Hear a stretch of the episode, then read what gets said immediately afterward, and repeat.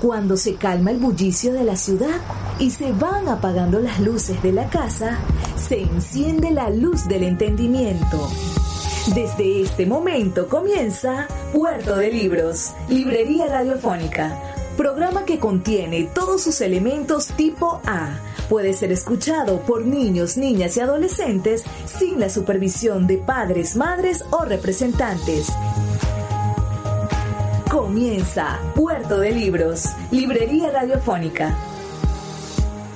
Seguimos en Puerto de Libros, librería radiofónica a través de la señal nacional de Radio Fe y Alegría, este espacio que hacemos con tantísimo cariño todas las noches para llevar buena literatura hasta sus hogares. Ahora estamos en línea con el escritor Jaime Ballestas, más conocido en el mundo de las letras por el seudónimo de Otrova Gomas. Otrova Gomas, autor de obras humorísticas maravillosas como El caso de la araña de cinco patas y El hombre más malo del mundo, su obra más reeditada. También es fotógrafo y abogado. Ante todo quisiera pedirle, maestro, que le envíe un saludo a nuestra audiencia de la Red Nacional de Emisoras de Radio Fe y Alegría. Luego preguntarle por estos días de cuarentena. ¿Dónde está pasando sus días de encierro y cómo es su rutina? Bueno, apreciado Luis,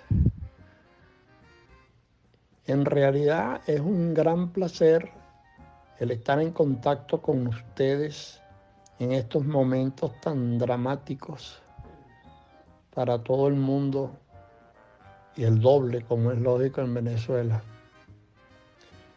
En estos días particularmente de control de conducta social, en donde no podemos salir, eh, personalmente por un lado me siento eh, agradado porque ya se ha constatado, sin la menor duda, eh, de que es la única forma hasta ahora de protegerse de ese demonio del coronavirus. Por el otro lado, eh, tuve la presunción de que venía algo así. Algo me informó en el subconsciente de que estando viviendo como hago actualmente en Europa, me sentí como más seguro en Venezuela en una cosa que no puedo negar. Y es que vivo en una casa muy retirada, muy muy complicada como casa, pero con unos hermosos paisajes. Y por más que sea, eso te da una ventaja sobre vivir en un apartamento, aunque sea más o menos grande, mediano en Europa, porque aquellos son verdaderas cárceles. La rutina, por el otro lado, evidentemente es muy buena para mí estaba en varios proyectos literarios, en particular el libro 30 filósofos y su concepción de la muerte, que es un libro complejo en la medida en que debo trabajar esos filósofos escogidos. Te hago la aclaratoria, pues que estudié en una época filosofía, siempre he sido un apasionado de esa especialidad cultural.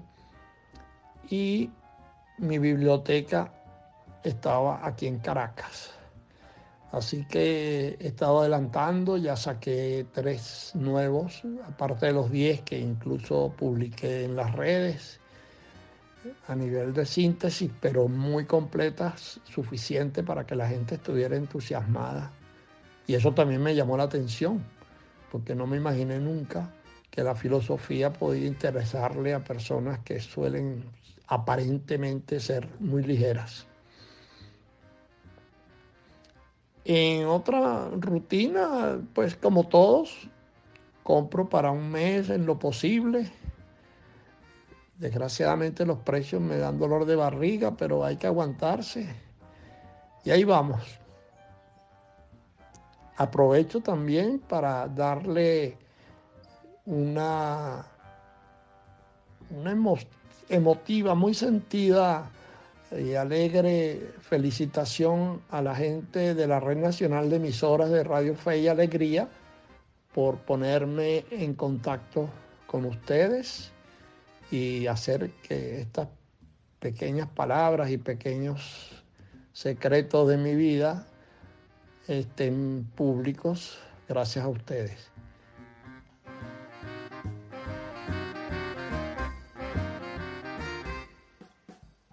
Usted sin duda es un escritor misterioso. Lo primero es el uso del seudónimo. ¿Por qué llamarse Otrova Gomas? Luego lo veremos en ediciones más variadas. Casi todas las editoriales importantes que han pasado por el país tienen un título suyo. Aunque ciertamente su obra es mucho más extensa y tiene bastante de historia, filosofía y fotografía, nos gustaría saber por su vena humorística. ¿De dónde nace esa vena humorística de Otrova Gomas? El seudónimo Otrova Gomas nace en el Liceo Aplicación. Teníamos un periódico mural, el cual eh, fue el inicio de mi parte y de otros eh, compañeros de la época para escribir cosas humorísticas y más o menos entretenidas. Luego pasaron los años y hacia los años 60 empecé a regresar al seudónimo que habíamos abandonado y con él mantuve un periódico humorístico en la universidad, en la escuela de, Derecho, que usaba ese seudónimo Trova Goma. Más adelante, pues salieron los primeros libros. Eh, preferí el seudónimo porque eh, como abogado creía que no era muy recomendable que se supiese que yo, se supone, era abogado serio, estuviese escribiendo cosas humorísticas.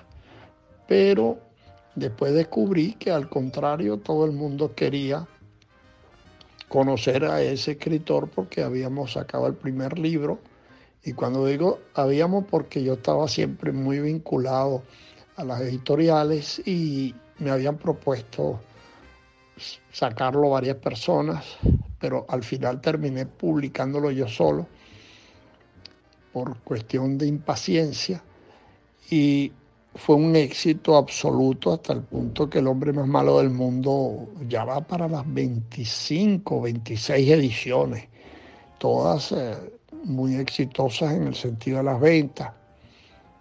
Posteriormente, bueno, vinieron los otros libros, hasta ahora llevo 19 libros y he preferido conservar el seudónimo porque casi todos esos libros de verdad fueron muy acogidos por el público lector y presumo que seguiré con él probable que el de filosofía relacionado a la muerte sea con mi propio nombre, original, Jaime Ballestas, pero todavía no se tomó la decisión, falta algún tiempo para que sea concluido. La vena humorística eh, es una falla genética, presumo, como casi todos los humoristas, tenemos esa condición particular como la tienen también los músicos, los poetas. Eso es algo que se nace y yo creo que era muy fácil. Cuando mi madre era muy divertida, mi padre también, eh, la risa siempre estuvo presente entre nosotros. Más adelante pues escribí cosas eh, que no tenían tanto humor, me fui desviando del humor político, del humor sencillo, hice historias más filosóficas, pero con el tono satírico que casi todos mis libros muestran de forma muy clara. Eh, también el libro de fotografía, que he sacado tres, uno de carnavales, uno que me gusta mucho, es mi pasión de recuerdos agradables, el mundo sin sombras, que son fotografías submarinas, un deporte que practiqué cerca de 50 años y recorriendo verdaderamente todos los mares interesantes y ese libro recoge las fotografías.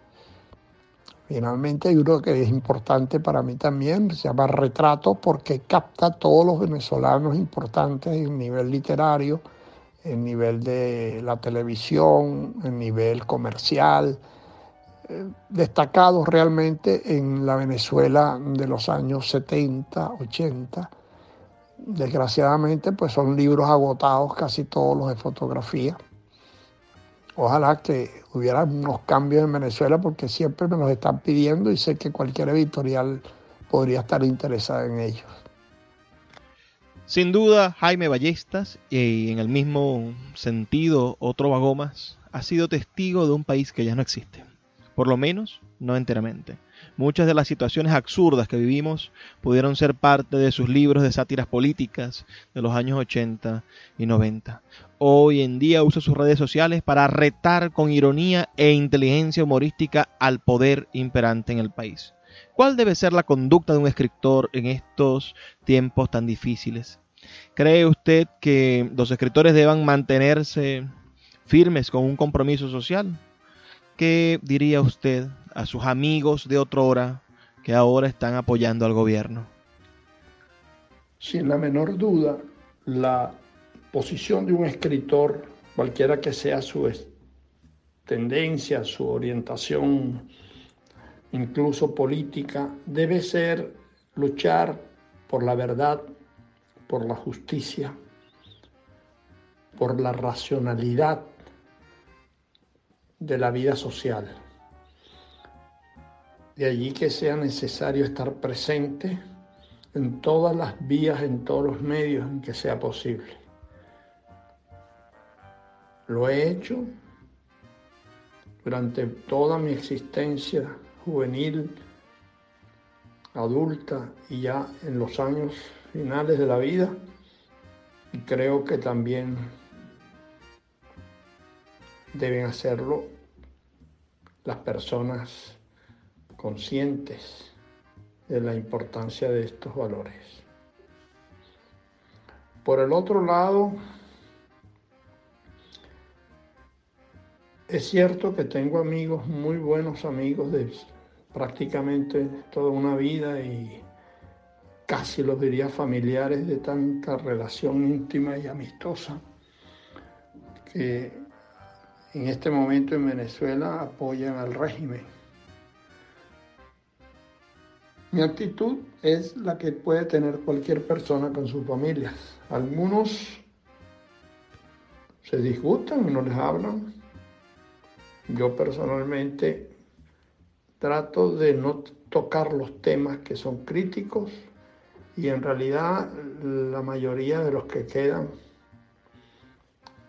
estamos un poco distanciados por distintas razones, no precisamente las políticas, sino yo vivo en un sitio donde hay poca conexión en relación a Venezuela.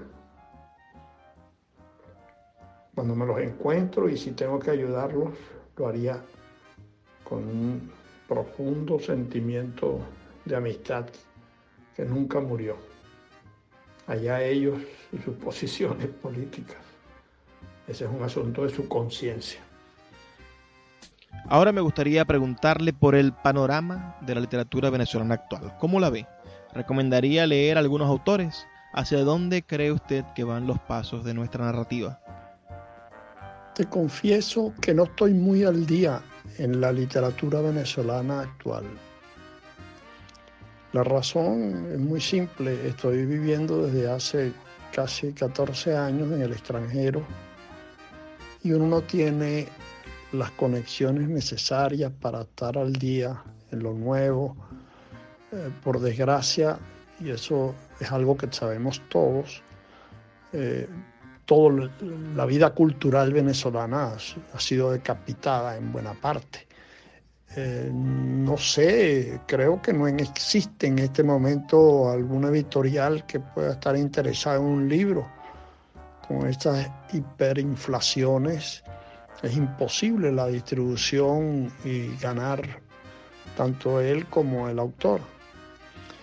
De, los, de la última generación hay varias personas valiosas, entre ellos podría hablarte de Mario Morenza. Hay varios, pero casi me excuso de esa pregunta por las razones que te daba al comienzo.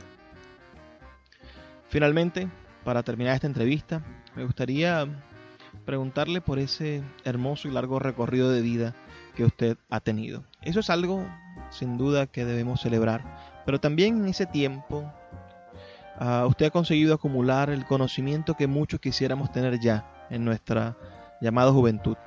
Háblanos, maestro, del sentido de la vida.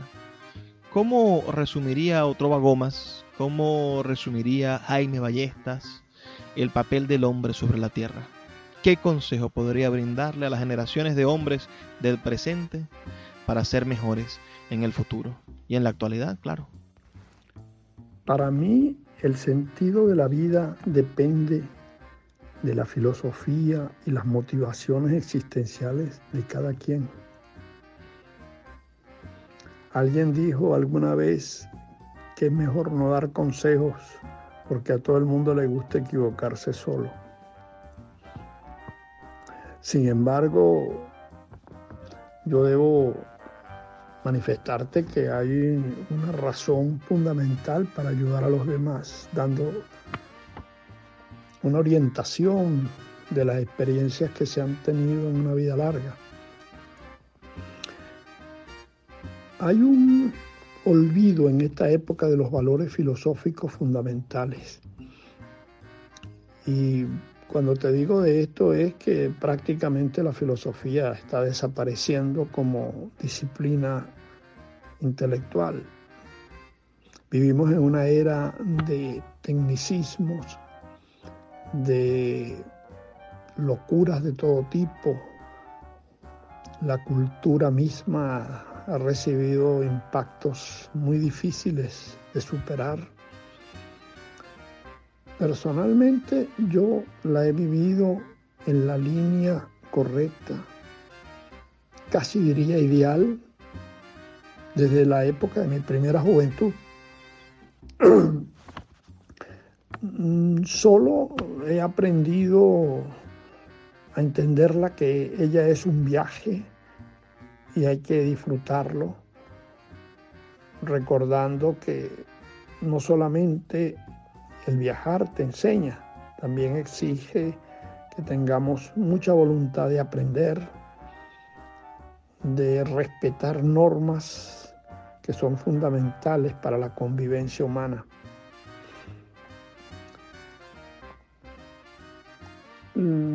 Gracias a esa experiencia existencial, pues eh, he tenido cosas muy buenas, pocas, pocas, muy pocas malas, porque ha sido todo muy bien programado.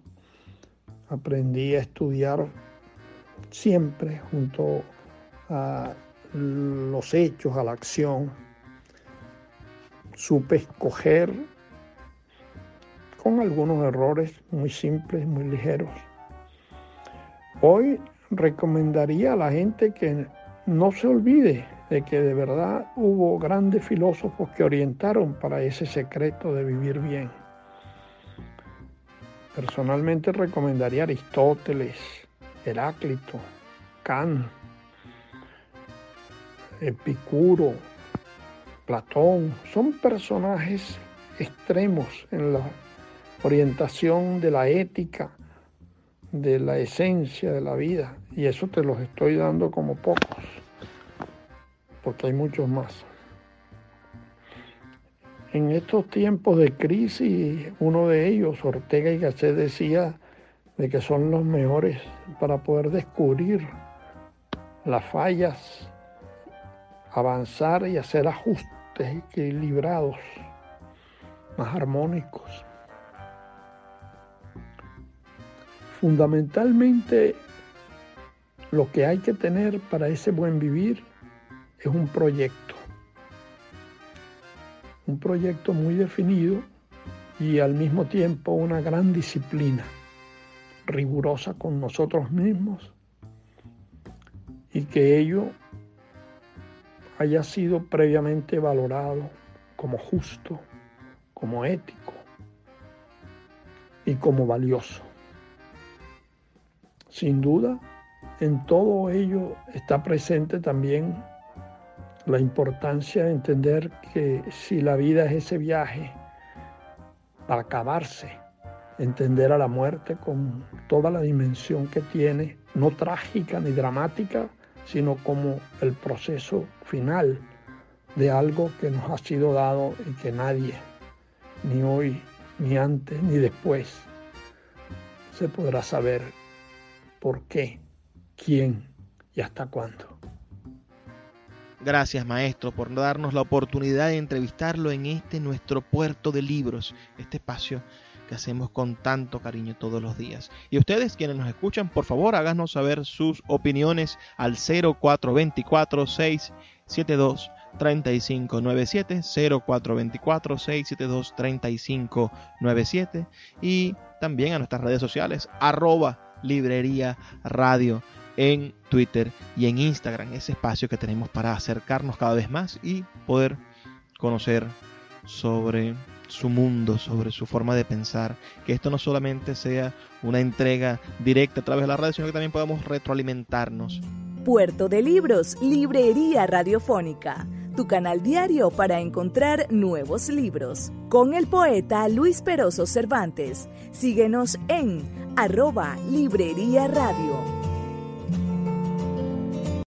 La voz del autor en Puerto de Libros por Radio Fe y Alegría con todas las voces.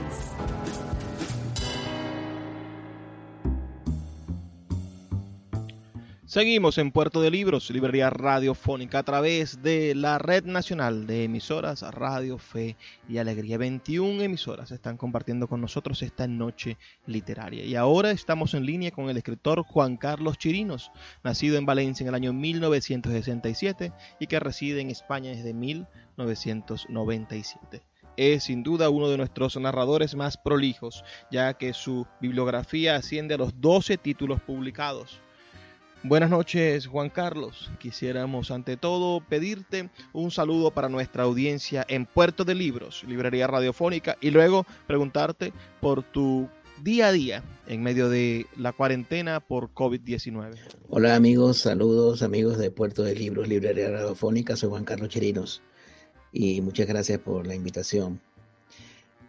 Bueno, mi día a día mm, en la cuarentena esta por el coronavirus no ha cambiado mucho, salvo que algunas cosas que tenía que hacer presenciales no, no pude llevarlas a cabo, como conferencias y presentaciones de libros, pero como mi trabajo fundamentalmente consiste en escribir, pues yo casi siempre estoy en mi casa escribiendo y si no estoy en una biblioteca, generalmente en la Biblioteca Nacional o, o en alguna biblioteca municipal, pero yo prefiero siempre la Biblioteca Nacional. Así que la cuarentena para mí no es una realmente una novedad. Naciste el mismo año que mis padres. Por eso supongo que casi vivieron en el mismo país. Muy a pesar de que naciste y te criaste en Valera y ellos en Maracaibo. Tu juventud cabalgó entre los 80 y los 90, quizá el inicio de la crisis nacional. Viviste el Viernes Negro siendo adolescente y estuviste en Caracas estudiando letras en la crisis política e institucional de los 90. Háblame de ese país. ¿Crees que hay un germen en la crisis actual en esa época? ¿Dónde comenzaron los derroteros de la venezolanidad? Y quizá eres uno de los primeros escritores de la diáspora, ya que saliste a cursar estudios en 1997 y no volviste ¿Qué circunstancias te mantuvieron en España? Bueno, yo viví en Valera hasta los 17 años. Cuando me gradué de bachiller me fui a vivir a Caracas, donde estudié, comencé estudiando artes en la Universidad Central y luego de un proceso de reflexión me pasé a la Escuela de Letras de la Universidad Católica. Este, eso fue durante toda, casi toda la década de los 80 y principio de los 90. Era un país muy distinto, un país que fue evolucionando.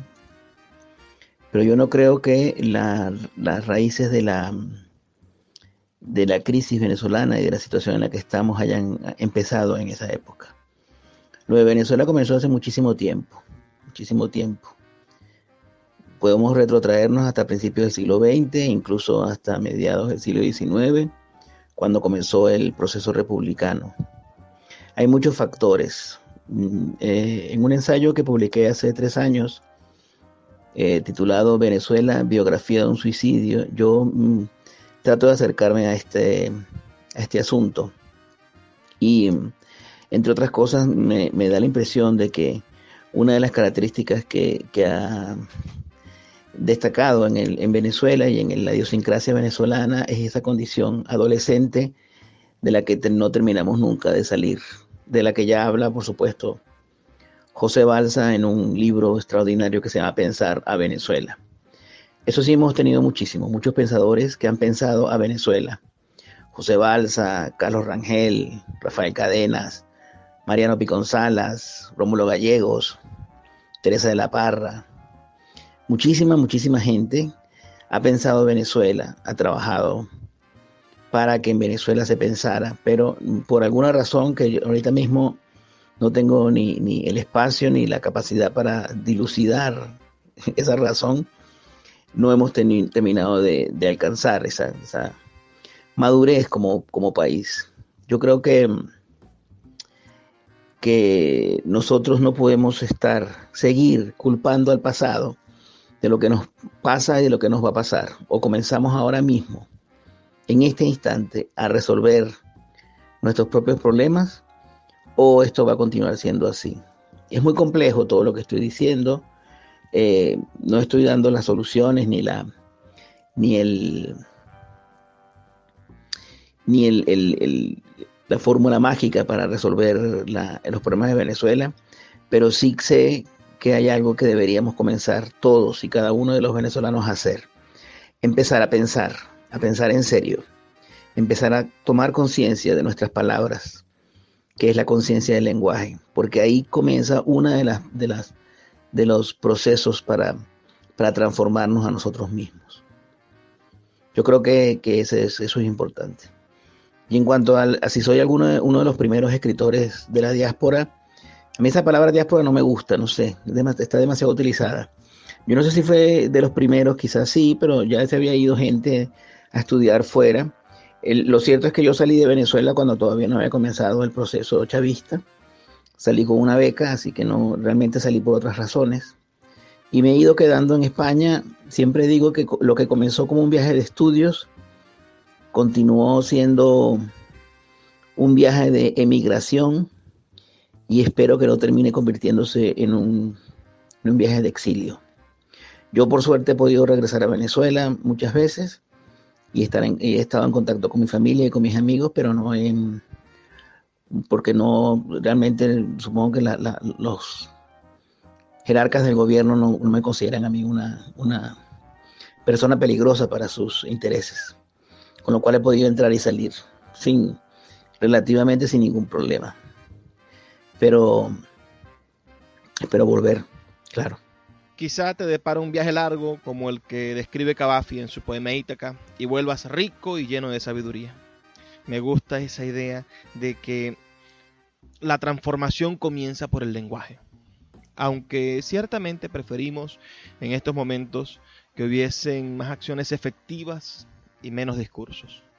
Hay un escritor venezolano, José Rafael Pocaterra, que en un tiempo probioso como el que vivimos escribió ese manual contra el autoritarismo que es Memorias de un venezolano en la decadencia. ¿Habrá en la actualidad un escritor venezolano que sea su equivalente? Sin duda la realidad se refleja en el arte, pero ¿Podrá esta realidad por fin dar el impulso para que nuestros autores sean leídos universalmente o los resultados editoriales que estamos viviendo son solo parte de un boom informativo sobre el país y pasará con la novedad? No estoy seguro de que haya un escritor como Pocaterra hoy en día. Puede ser que, eh, las memorias de un venezolano en la decadencia se haya multiplicado y haya producido muchísimos libros así, porque ciertamente si revisas lo que hay publicado desde el año 2000 por lo menos hasta hoy, en, libros sobre mm, Venezuela, sobre la realidad venezolana, es enorme, pero no es una, un fenómeno del, del, siglo XXI o, de, o, de, o producto del, de este régimen eh, chavista. Esto ha sido siempre así, o sea, hay libros sobre Venezuela prácticamente desde el momento en que Venezuela se fundó como país. Eh, hay que pensar en los ensayos de Baralt, hay que pensar en, los libros de, de, Rómulo Gallegos, hay que pensar en, por supuesto, en los años 70, en, ese libro que ya es clásico de Carlos Rangel, el, del buen salvaje a buen revolucionario. Hay que pensar en, libros que se publicaron en los 80, como eh, aquel de Juan Liscano, Las reflexiones para jóvenes capaces de leer, en, en torno al lenguaje de cadenas, en Sabor y Saber de la Lengua de María Fernanda Palacios. Hay libros de todo tipo. Hay una, un ensayo extraordinario de José Manuel Briceño Guerrero que se llama Europa y América en el pensar mantuano. Hay muchísimos libros. Yo insisto en eso que te dije anteriormente.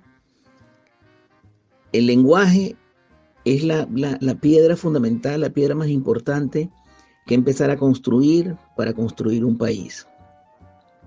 Yo estoy consciente de que hay situaciones muchísimo más urgentes que transformar el lenguaje.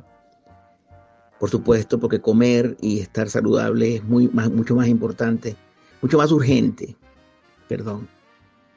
Porque lo importante es la reforma del lenguaje.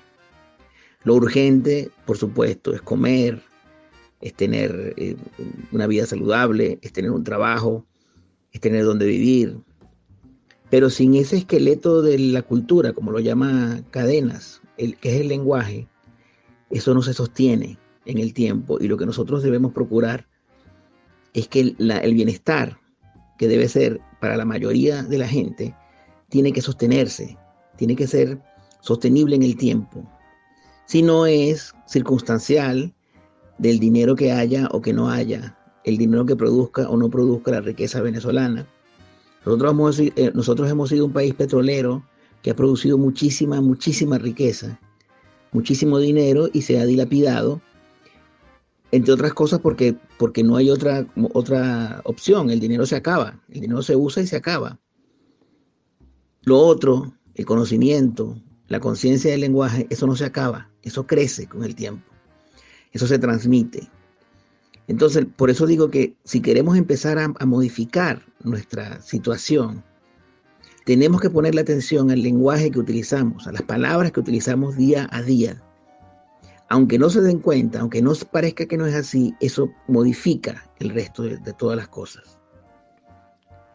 Em, en cuanto a lo que preguntas es si los autores venezolanos serán o no serán leídos universalmente, eso no, es un problema que se pueda resolver con editoriales, con procesos eh, de, promoción. Eso va por otro lado, la literatura va por, el, por otro lado. Y si se va a leer un autor, se va a leer porque el autor es bueno, no porque tenga un gran mecanismo de, de promoción. Que hay un boom, sí ha habido un boom en estos últimos 20 años de autores extraordinarios, que han tenido posibilidad de publicar fuera de de la frontera, entre otras cosas porque han vivido o han tenido que salir del país para vivir fuera. Y claro, hay que publicar y al final termina, el que escribe siempre termina publicando. ¿Quién va a quedar? Pues eso no se sabe porque eso es una, una, una, eh, una decisión del destino, de los lectores, del propio libro. Así que em, lo que le pase al país, lo que le pase a Venezuela, repercutirá en la obra literaria que se crea, que se cree alrededor de eso, pero el futuro de esos libros no tiene nada que ver con la historia del país, tiene que ver con el propio libro. Cada autor está consciente de eso, creo yo. Eh, y si no está consciente, tiene un problema grave porque no, no puede ir a rebufo de la historia de su país. Porque el libro, si no se defiende solo, no lo defiende nadie. En todo caso, em, en Venezuela siempre ha habido escritores extraordinarios desde prácticamente el inicio de su historia. Desde Juan Antonio Navarrete, desde Francisco de Miranda, Andrés Bello, hasta las últimas generaciones siempre ha habido grandes escritores y siempre ha habido grandes mediocres. Eso siempre ocurre así, pues no es porque Venezuela sea así, es que en todos los países pasa eso. Hay buenos escritores y hay escritores mediocres. Eso es así. Y siempre debe ser así, porque no hay otra, no hay otra salida. Y que, y que, como dice un amigo mío, donde no hay mata, no hay patata. Siempre me ha preocupado el día después, la manera en que vamos a intentar recuperar la estabilidad y el progreso nacional. Ahora veo claramente dos grandes asuntos, la brecha entre la necesidad de negociar y la necesidad de obtener justicia. Y luego, la diferencia creciente entre los venezolanos que padecemos la crisis aquí, dentro del país, y los que la sufren en el exterior. En ambos casos, creo que debemos producir un gran movimiento de reconciliación, en tus investigaciones y desde tu experiencia personal, ¿cuál podría ser el fundamento de esa reconciliación? Yo creo que el fundamento de eso que tú llamas reconciliación tendría que ser la conciencia de que el bienestar del país, el progreso del país, pasa por hacer que todos tengan la posibilidad de progresar. Pasa por el bienestar general. Pasa por la, eh, la, la, ampliación de las posibilidades para todos, las posibilidades de progreso, por supuesto. Yo creo que en varias ocasiones Venezuela ha estado muy cerca de lograr esa, esa eh, ampliación de las posibilidades del bienestar para todos. Por muchos motivos ha fracasado. El primero de los cuales creo yo que es el egoísmo y la mezquindad si los venezolanos no tomamos conciencia de que todos tenemos que estar bien, de que todos tenemos que tener las mismas posibilidades y de que no se trata de un campamento, de que el país no es un campamento que saquear, del cual extraer la riqueza, creo que no vamos a terminar nunca de, comenzar a, resolver nuestros problemas. Tiene que haber justicia, por supuesto, porque ha habido crímenes, ha habido delitos, y los responsables tienen que pagar por eso. Hay que negociar, sí, hay que negociar. Hay que negociar salidas, hay que negociar situaciones, hay que negociar contextos. Yo no soy el, más indicado para dar eh, esa, esas instrucciones porque no soy especialista en negociaciones, no soy político, no soy sociólogo. Solo hablo como ciudadano. Yo quiero justicia, yo quiero eh, claro, una reconciliación y yo quiero que el país vuelva a enrumbarse, pero no, no a costa del sufrimiento de, miles de venezolanos, no a costa de la concesión de, un perdón general. Yo no sé, yo creo que no, eso no, no, curaría. Eso sería una, una falsa, un falso, un paso en falso. En todo caso, si todos tenemos la misma, el mismo objetivo, que es el de hacer que el país prospere, podemos empezar por ahí. Pero insisto, si tú cometes un crimen, si tú cometes un delito, como adulto tienes que responder por ese delito y por ese crimen. No veo yo cómo se pueda negociar un asesinato, negociar un crimen de lesa humanidad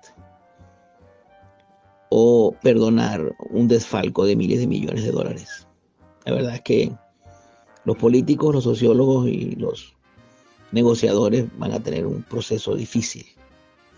Claro que nadie va a quedar contento o que una parte de la gente no va a quedar contenta cuando se resuelva esto. Pero deberían pensar en, esos detalles, en, esa, en, esas, en esos aspectos. Que, que como decía aquel programa de radio, el crimen no paga y el crimen nunca debería pagar. Para terminar esta breve entrevista, me gustaría que nos ayudaras a pensar hábitos saludables para terminar la cuarentena y superar momentos de crisis como este. Y si pudieras hacernos una breve lista de recomendaciones de lectura contemporánea. Me rehuso a dar consejos de hábitos saludables, porque eso me parece una soberana memes. Y que quiera vivir muchos años, que vea a ver cómo hace. Pero sí puedo recomendarles algunos libros que me parece que pueden alargar sus vidas. Hay una novela de una escritora surcoreana que se llama Han Kang. Han Kang. La novela se llama La Vegetariana. Es una econovela divertidísima. Juan Carlos Méndez Guedes acaba de publicar La diosa de agua, que es un libro de relatos que giran en torno a la figura de María Leonza.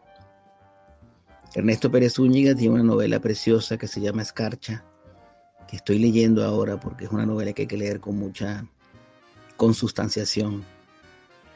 La publicó hace dos años, pero no había tenido tiempo de...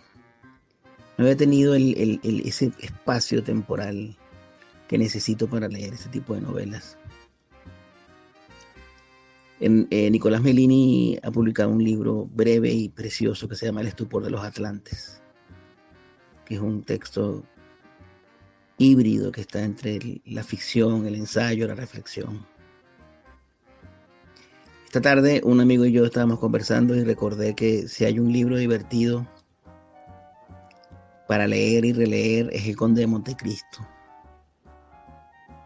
Yo recomiendo también los los relatos de los cuentos de Ana María Matute, que es una escritora que yo, de la que yo soy especialmente devoto. Y, y bueno, finalizo con dos recomendaciones. Vuelvan a leer Percusión de José Balsa, que es una novela en la que se anuncia el fin del mundo, entre otras cosas.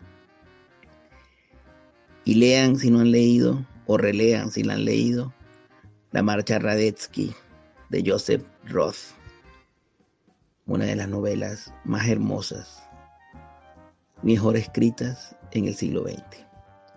Muchísimas gracias por, por la invitación y espero que, que todos salgamos con bien de esto. Hasta luego. Gracias, amigo Juan Carlos Chirinos, por habernos dado esta maravillosa entrevista. Y a ustedes, amigos que nos escuchan, por favor, háganos saber sus opiniones a través de nuestra mensajería de texto o a través del WhatsApp. Por favor, escríbenos al 0424 672 3597 0424 672 3597 o a nuestras redes sociales arroba librería radio en Twitter y en Instagram. También puedes disfrutar de esta entrevista ya en nuestra página web radio.puertodelibros.com.be o en nuestro canal de YouTube. Vamos a hacer una breve pausa de dos minutos y ya volvemos con más de Puerto de Libros, Librería Radiofónica. Puerto de Libros, Librería Radiofónica, tu canal diario para encontrar nuevos libros. Con el poeta Luis Peroso Cervantes. Síguenos en arroba Librería Radio.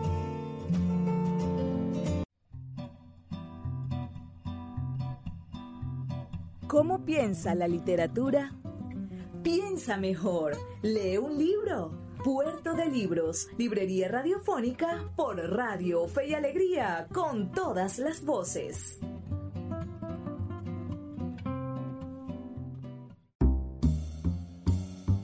Así llegamos a nuestro programa después de la maravillosa entrevista que le realizamos a Juan Carlos Chirinos. ¿Qué les ha parecido? Recuerden que pueden escribirnos al 0424 672 3597. Ustedes ahora que están como nosotros en, cuarentena, que estamos todavía cumpliendo con estos tiempos de, de salubridad, ¿no? ¿Qué, han descubierto en sus hogares? Cuéntenme si han tenido la oportunidad de descubrir cosas hermosas o de traducir el lenguaje de su hogar, de su casa, de sus utensilios, de, sus preciadas eh, joyas domésticas, desde, desde un cuchillo, un plato, el recuerdo de tus padres, esos recuerdos que dejaron tus hijos antes de irse, ¿Qué, atesoran? ¿Qué atesoran y qué han vuelto a descubrir? Porque la literatura no sirve para eso, para redescubrir las cosas. La literatura es un prisma, es un, un caleidoscopio a través del cual nosotros podemos volver a ver el mundo. Y a medida de que consigamos nueva literatura, consigamos nuevas lecturas, vamos a ir agregándole uh, nuevos biseles a ese, a ese vidrio, a ese cristal, a ese caleidoscopio, a ese prisma, para hacer que se multiplique la luz a través de él y nosotros podamos conseguir nuevas luces, podamos iluminar de manera diferente lo que tenemos a nuestro alrededor. Jamás lo olviden, por favor. La literatura sirve para crecer, para que crezcamos interiormente y hacer crecer las cosas que amamos, las cosas que más atesoramos. Vamos a escuchar los mensajes que tienen para nosotros nuestros anunciantes y volvemos luego para despedirnos. Sultana del Lago Editores es una empresa zuliana de servicios editoriales. Nuestro catálogo tiene más de 100 títulos de autores nacionales e internacionales. Además, somos la única editorial que presta servicios de impresión bajo demanda en Maracaibo. No necesitas invertir en grandes tirajes. Tus lectores pedirán tu libro, nosotros lo imprimiremos y tú obtendrás regalías. Por ello, también editamos internacionalmente en Amazon y Google Play Books. Conoce más en nuestra nueva página web www.sultanadelago.com o siguiéndonos en Instagram como arroba sultana del lago.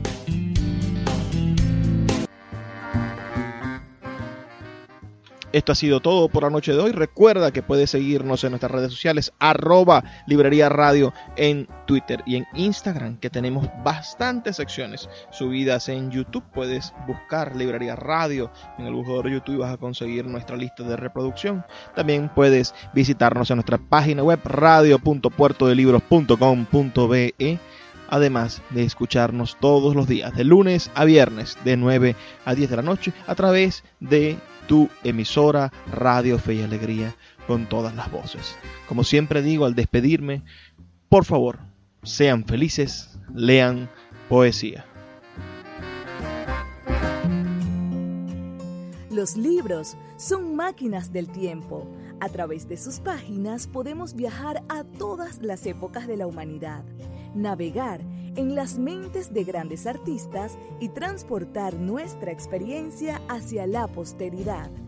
De lunes a viernes puedes abordar una embarcación de papel en Puerto de Libros, Librería Radiofónica, producido y conducido por el poeta Luis Peroso Cervantes.